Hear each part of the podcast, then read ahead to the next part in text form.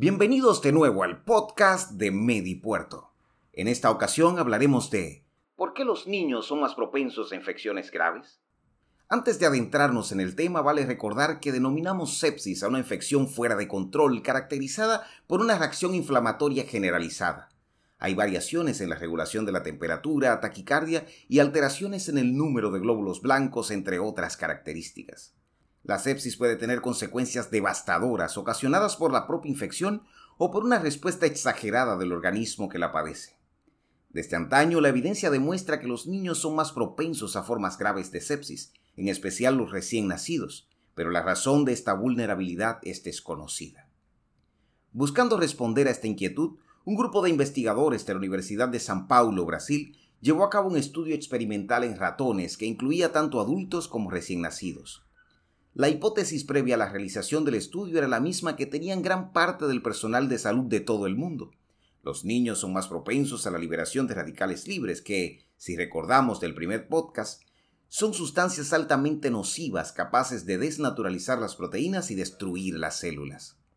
Pero los resultados demostraron lo contrario.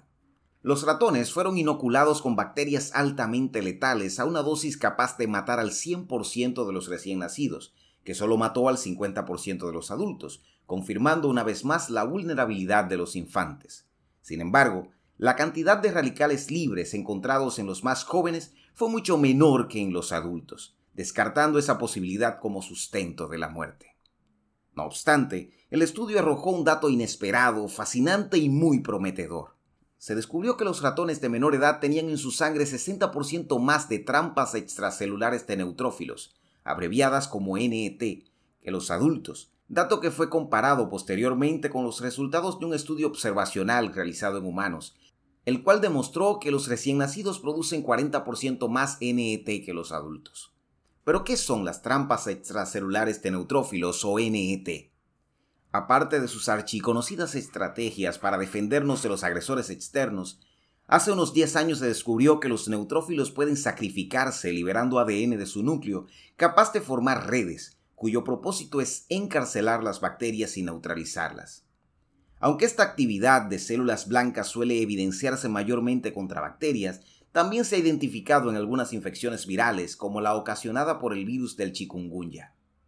Esta red no solo agrede el germen, sino que también termina siendo perjudicial para el propio individuo, desencadenando una respuesta inflamatoria mucho más agresiva.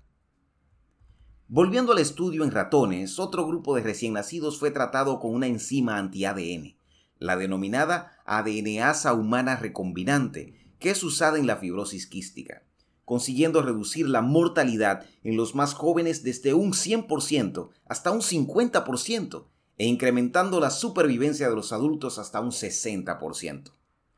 Aunque falta mucho por esclarecer sobre la sepsis, este descubrimiento podría ser crucial en la batalla de la humanidad contra uno de sus talones de Aquiles, la mortalidad infantil.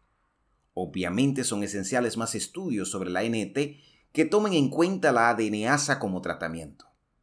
Una vez más, gracias por estar ahí. No olviden visitar medipuerto.com para más contenido.